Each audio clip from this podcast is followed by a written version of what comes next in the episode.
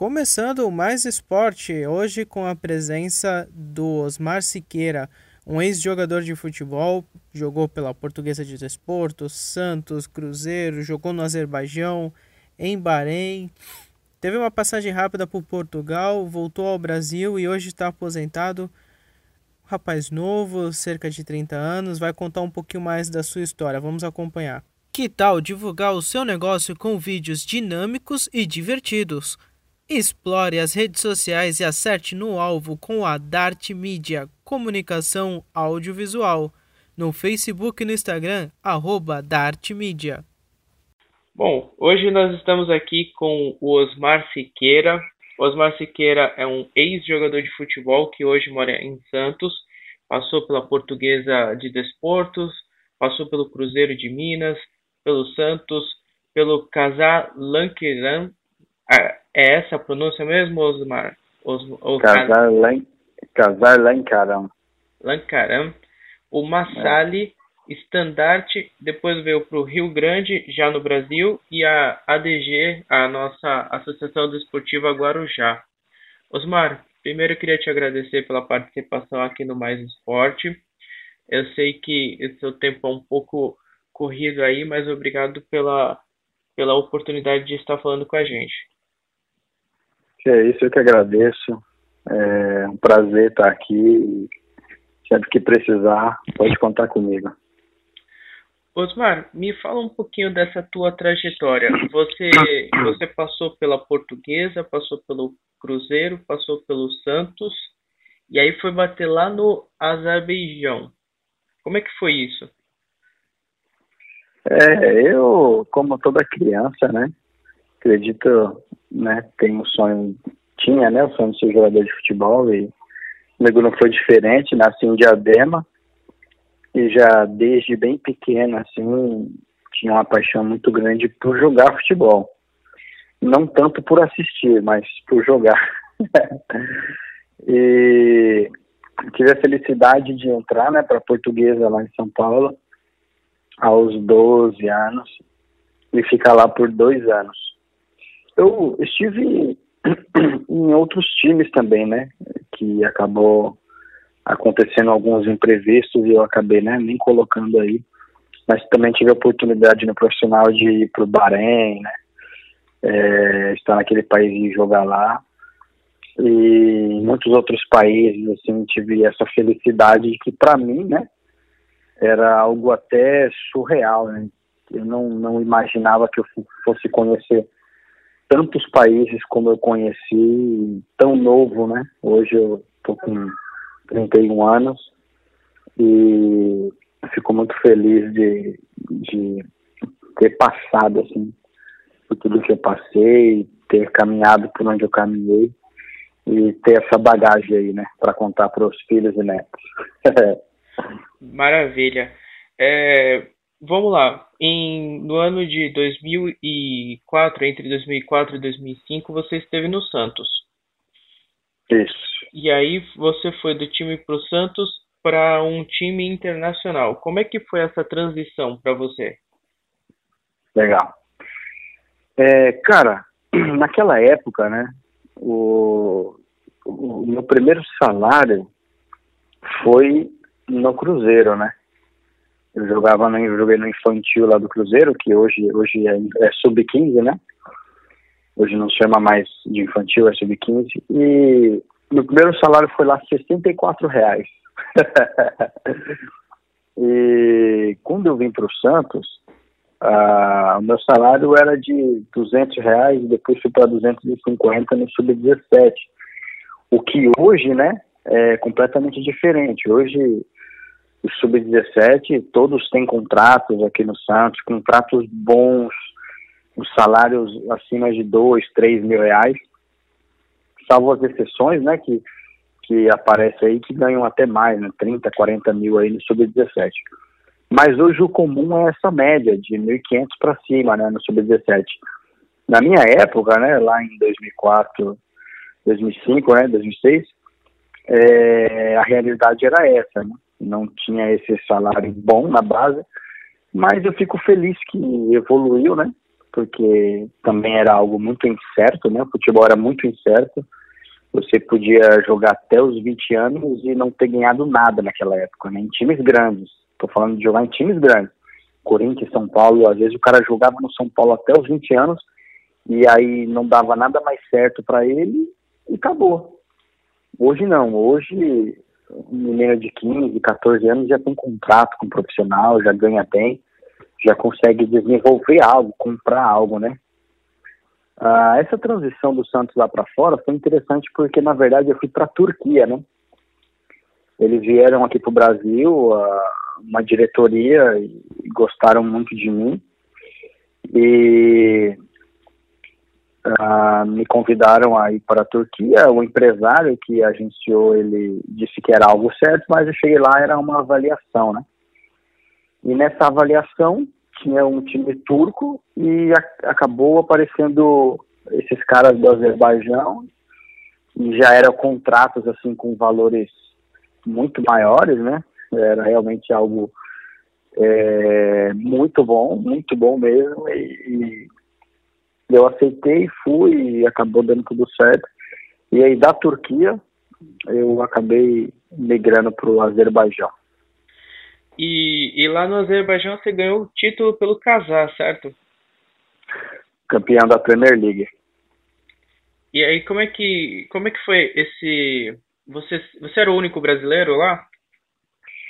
Então, quando eu fui, uh, foi eu e o Rodrigo, que era um volante, uh, e nós fomos o, os primeiros brasileiros a jogarem no Casar Lencaran.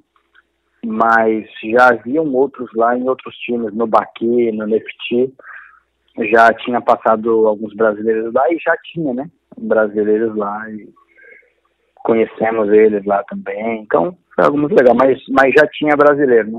A gente brincava falando que brasileiro era igual pardal, tinha em todo lugar. Depois de achar, cara, um monte de brasileiro lá no Azerbaijão, cara, todos os lugares que eu fui, você encontra brasileiro fácil. Então, é, a vivência lá no Azerbaijão foi fácil, porque você passou lá, foram quatro anos. É, foi três anos e alguma coisa aí, foi, não, mas acho que não chega a quatro. Eu poderia ter continuado, mas eu, eu, uh, eu nunca tinha, como eu fui muito novo, eu nunca disputei uma taça São Paulo aqui no Brasil, né? E a Taça São Paulo é aquele campeonato que o atleta ele faz o nome dele para ir para um profissional, para jogar e tal. Então, nem por esse campeonato eu cheguei a passar, né, pela Taça São Paulo, a Copa, né, Copa São Paulo. E, então, assim, ah, depois desses três anos, eu já tinha uma renda boa, já tinha comprado é, meu imóvel em Santos, enfim, já tinha feito meu casamento. Ah, eu fui tentar, né? Vim tentar no Brasil uh, jogar, aparecer, né, para o futebol brasileiro, já que o Azerbaijão ele não tinha tanta, era muito bom financeiramente, mas não tinha visibilidade, né? Então foi mais ou menos isso que aconteceu. E por que você resolveu voltar ao Brasil ao invés de tentar migrar para um outro time europeu? Eu cheguei aí, eu fui, eu uh, há alguns arrependimentos, né, na minha vida, porque o Azerbaijão, ele é leste europeu, né, ele fazia parte da União Soviética, e aí depois que os países ali uh, que beiram, né, a Rússia hoje, lá, a Ucrânia, Cazaquistão, Uzbequistão, se tornaram países independentes depois de uma guerra, né, que aconteceu lá, enfim, é, se tornou leste europeu, o Azerbaijão é leste europeu, e quando eu cheguei lá, eles queriam me naturalizar para eu jogar pela seleção. Ah, só que é, é, é, eu não tinha orientação, né? eu não tinha uma boa orientação. Venho de uma família muito humilde, então, é, para poder me naturalizar, eu, eu exigi um valor lá, né, até muito alto, que acabou não dando certo e eu também não me naturalizei. Mas hoje eu me naturalizaria porque era um passaporte europeu, seria não só não só seria bom para mim, por ter uma cidadania europeia uh, e para minha família no caso também, mas também para aparecer para o futebol europeu, porque o Azerbaijão disputa a Eurocopa, joga contra Portugal, Itália, França, Inglaterra, enfim. É, e por causa de não ter alcançado o valor que eu exigi, eu não me naturalizei. E, então nessa, o Azerbaijão ele não tinha tanta visibilidade assim para eu ir para o time da Europa, mas eu cheguei aí para o Penafiel de Portugal. Apareceu um empresário aqui do Brasil dizendo que tinha um contato de lá e eu fui lá. Cheguei aí, fui para o Penafiel, que fica essa cidade, ela fica mais ou menos a uns 30 minutos de Porto. E uh, só que eu tinha uma expectativa financeira de Portugal que fosse melhor, entendeu? E quando eu cheguei lá, eu receberia menos em Portugal, ganhando em euro, do que no Azerbaijão, que eu ganhava em dólar. Lá no Azerbaijão eu ganharia muito mais.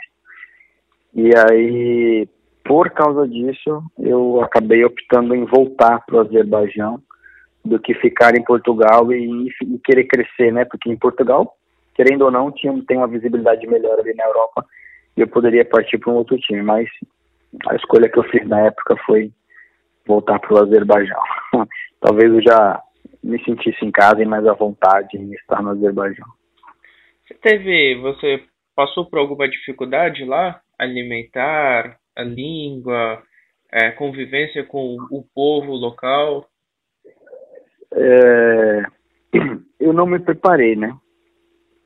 É, me lembro que quando eu estava no Santos aqui, meu irmão exigia bastante que eu fosse aprender inglês numa escola de inglês aqui.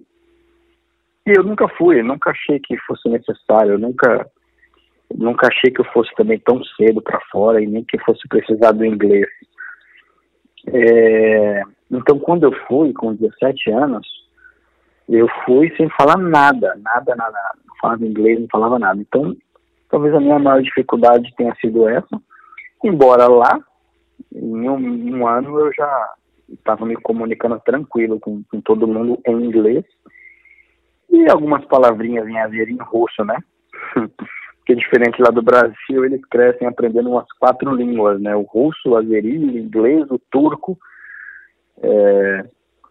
Então, né? Até dá para dar umas arriscadas assim nas palavras.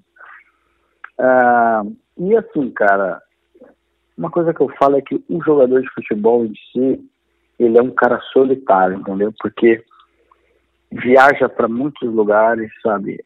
Dificilmente fica num clube só.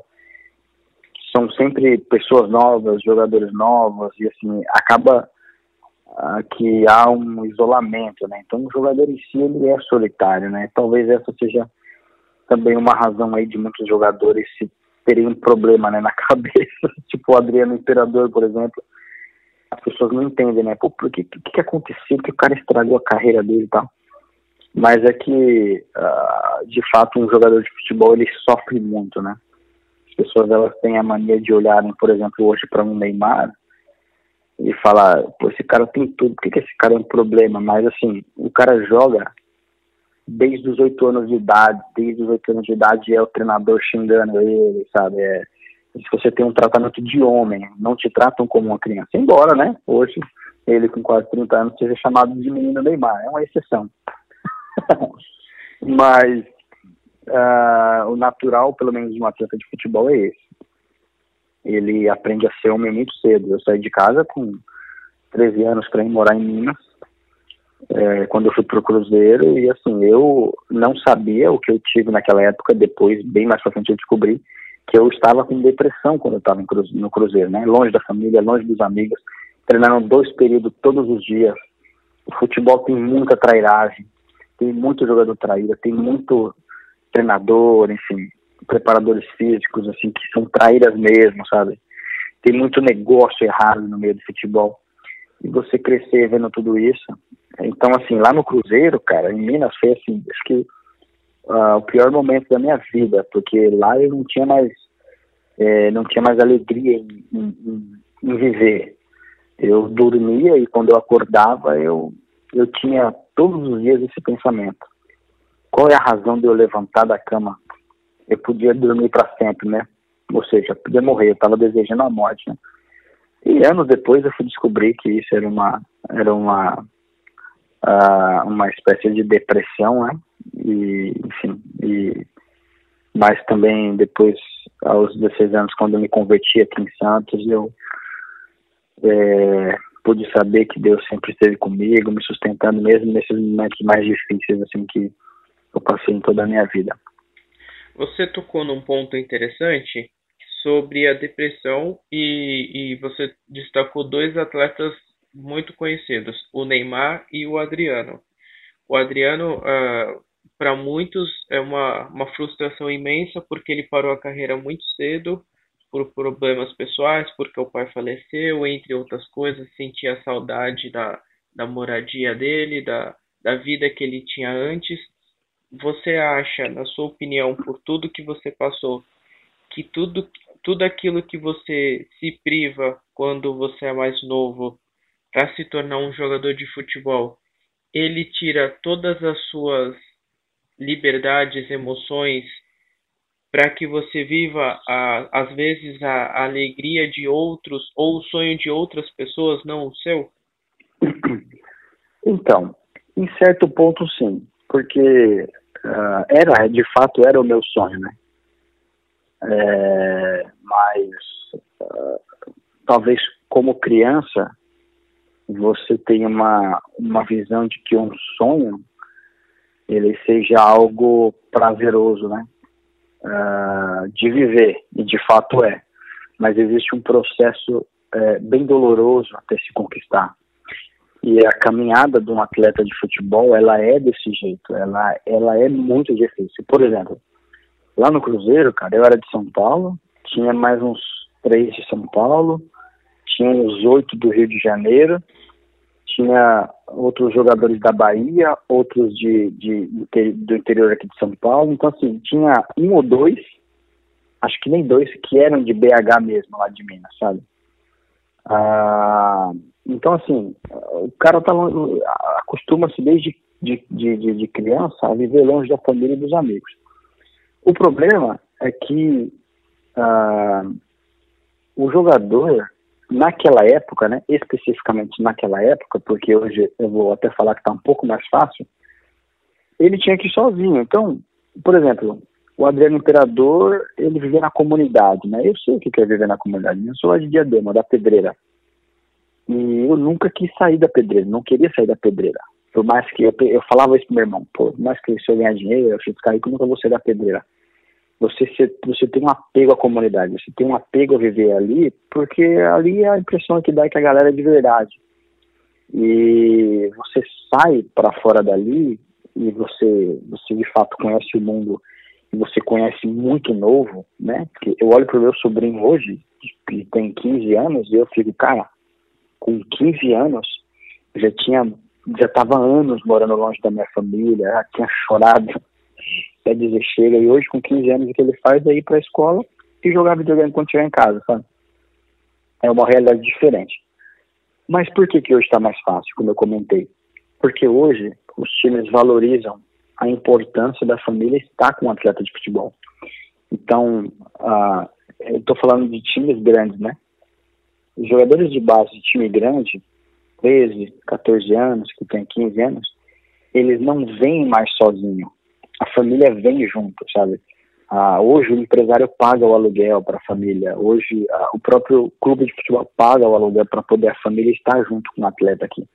E na minha época isso era longe de acontecer, né? era realmente surreal.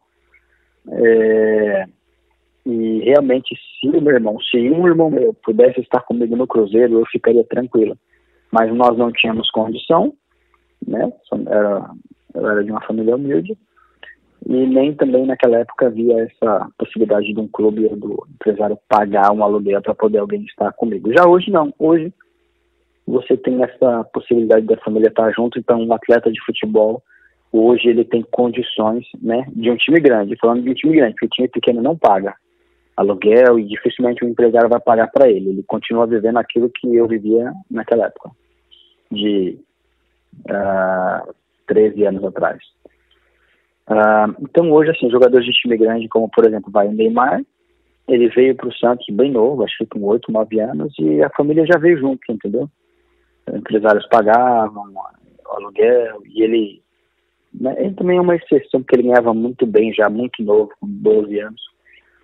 Mas qualquer outro jogador, eu conheço vários hoje aqui do Santos, que o empresário pagou aluguel, a família está aqui, então o cara tem as condições tranquilamente de exercer a, a, a função dele, de crescer, sem aquele sofrimento todo que era antigamente. E claro, isso gera muito mimo, né? Por isso que também nós vemos muitos jogadores mimados hoje. Mas também o lado bom é que se você pega um jogador hoje, por exemplo, que é exemplo padrão, é o Rodrigo, que foi para o Real Madrid, que saiu aqui do Santos, que eu sou amigo da família dele. E a família estava aqui e, sabe, o cara, cabeça muito boa, novo, mas a cabeça muito boa. Mas a família estava aqui dando todo o amparato e tal, cristãos também. Uh, então tem um lado bom. Mas também acaba criando alguns jogadores animados, né? Deixa eu te fazer uma pergunta. Você sente falta do, do mundo do futebol? Cara, não. eu cheguei a empresariar por um tempo, né? Mandei alguns jogadores para fora do Brasil, uh, ah, para o Bahrein, para a Jordânia. Uh, mas, cara, é um meio muito complicado. O cara tem que gostar muito. Uh, o que eu mais sinto falta, o que eu mais sinto falta é, são as resenhas que tinha, assim, entre resenha de vestiário, assim, resenha de, uh, de concentração, de fato, os poucos amigos, os poucos, os poucos amigos que eu fiz no meio de futebol é, são verdadeiros, são meus amigos até hoje, sabe? Então, assim, existe uma, uma comunhão muito legal, assim, uma amizade muito boa quando você conhece é, esse tipo de, esses tipos de pessoas, assim, então você cria um, um vínculo muito forte porque você está longe de todo mundo, você está longe da sua família, você está longe e se tornam essa galera se torna sua família, né? Então as resenhas engraçadas, as histórias assim tem muita história engraçada, história que, histórias que eram para serem trágicas, mas é, contando hoje assim se tornam muito engraçadas. Então é, eu sinto falta disso, assim, da, da do vínculo, né, da, das amizades que eu tenho até hoje, mas que quando se jogava futebol, né, a gente conta história hoje. mas do meio, cara, não, não, não sinto falta. Você, você comentou que trabalhou com, com empresariando. Do, da tua experiência de jogador e de empresário, qual dos dois é mais difícil hoje aqui no Brasil? Cara, depende. Eu acredito que assim, ser jogador é muito mais difícil. Ser empresário, o cara precisa ter muita paciência, porque jogador é um problema. E a, a maneira que eu empresariei era pegando jogadores já profissionais e enviando para clubes de fora do Brasil. Clube, clubes é, de países assim, Bahrein, Jordânia, Hungria, países pequenos, né, onde o futebol não é tão forte, mas que uh, um jogador lá consegue fazer a vida aqui no Brasil, sabe? Uh, eu não cuidei de meninas, né, como muitos empresários fazem, até porque para você cuidar de um menino de 12, 13 anos que joga no Santos, hoje você precisa ter muito dinheiro, porque é, tem muitos empresários fortes com dinheiro que oferecem muita coisa e como o vínculo ele não é firme, né, o, o, o jogador ele pode mudar em um, dois anos, não tem rabo preso, ah, os empresários com menos poder aquisitivo acabam sofrendo muito nisso, porque os empresários grandes chegam no menino depois com 15 anos, 14 anos e oferecem ah, coisas que esse empresário que sempre andou com o menino jamais vai ter condições de dar. E aí a família é o que acontece hoje, né? A família ela acaba crescendo os olhos, né? Como a gente fala no dia. E acaba largando aquele empresário que sempre ajudou. Então, para poder você ser empresário de jogador desde a base, de, de menina, precisa ter condições muito boas.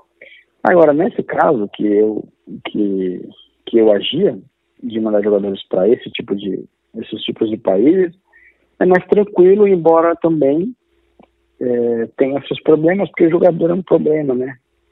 Às vezes as coisas não andam como a gente quer, às vezes é, eu entendo, você entende o lado do empresário também, porque o jogador, depois que ele fecha o contrato, ele, ele acha que o empresário não merece ganhar o que foi negociado, ah, porque aparentemente parece ser fácil, né? Mas é ter contato, cara.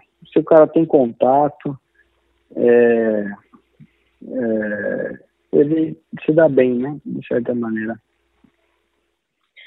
Partindo agora para o encerramento, é, eu vou pegar em dois, três clubes que você passou que tem algumas situações meio atípicas. A, a portuguesa, é, recentemente os clubes paulistas, os quatro grandes, vão se juntar e propor empréstimo de jogadores para poder levantar a portuguesa.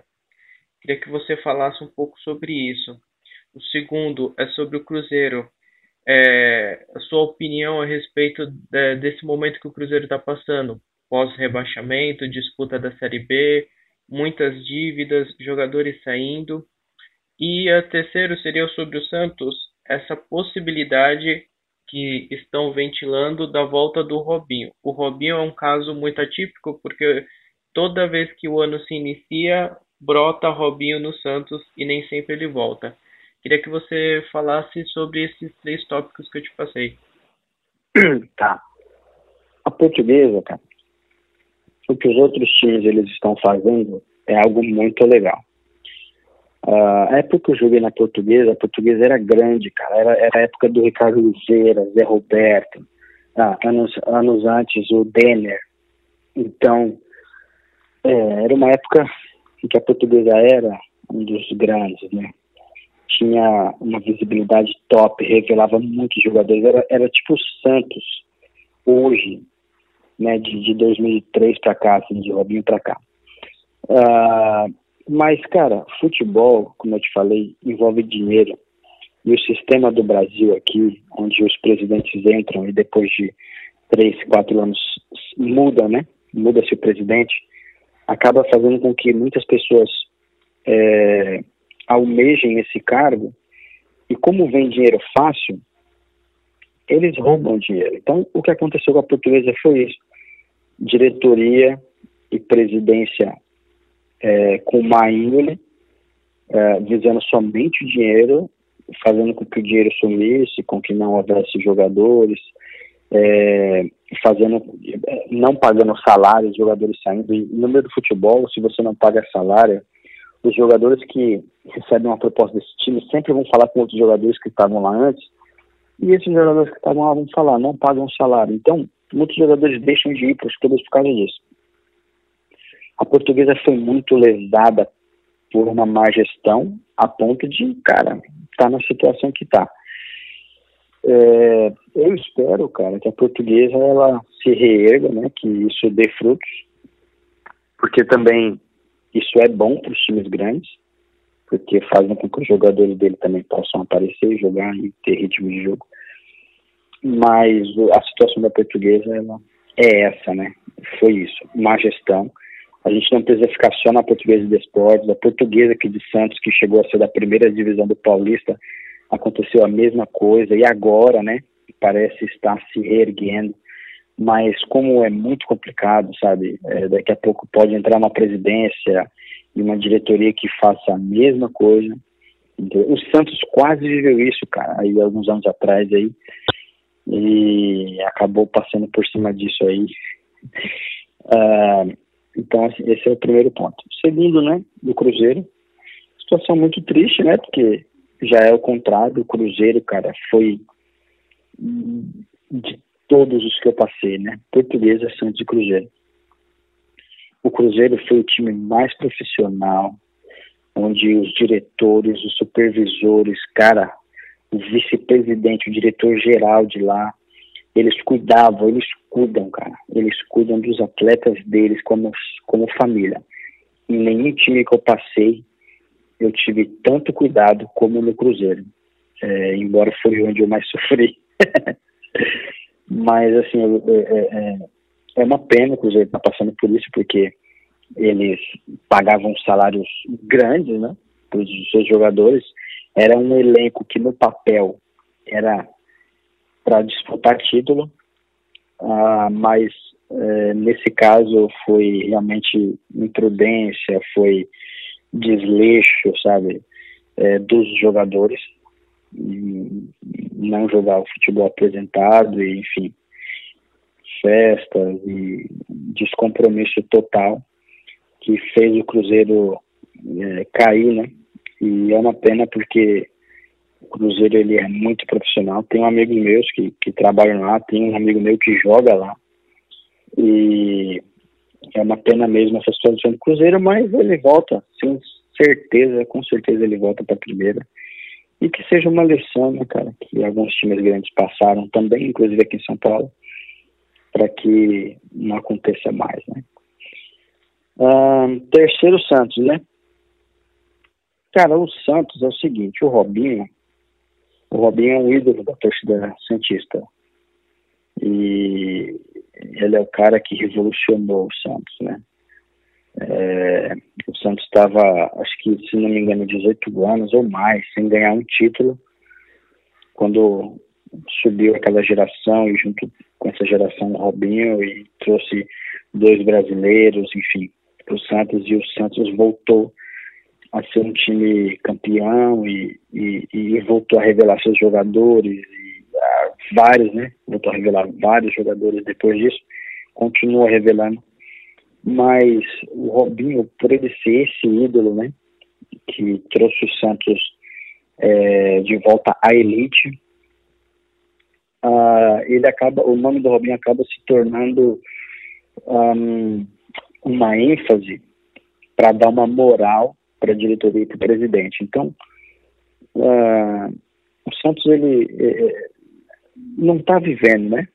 Uma época boa, não tem vivido tempos bons e uma diretoria que diz que vai trazer o Robinho ou que traz o Robinho acaba ganhando muito ponto com a torcida.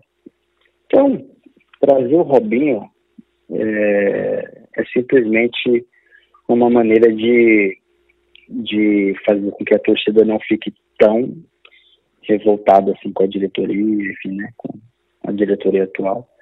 Mas claro que também não deixa de ser uma, uma boa contratação, embora eu acredite que se ele vier vai ser para encerrar a carreira, né? Uh, que ele é 8, o Robinho acho que é 8-4, nasceu em 84. Então ele já está beirando aí a aposentadoria. E jogador nessa idade, assim, na situação do Robinho, ele vai ganhar um dinheiro, né? Por isso que ele está tá na Turquia, né? Então ele ganha dinheiro assim nesse, nesse tiro final como jogador de futebol para encerrar a carreira bem, né? Fazer a aposentadoria legal. E acredito que seja isso. Osmar, quero te agradecer pela participação no Mais Esporte.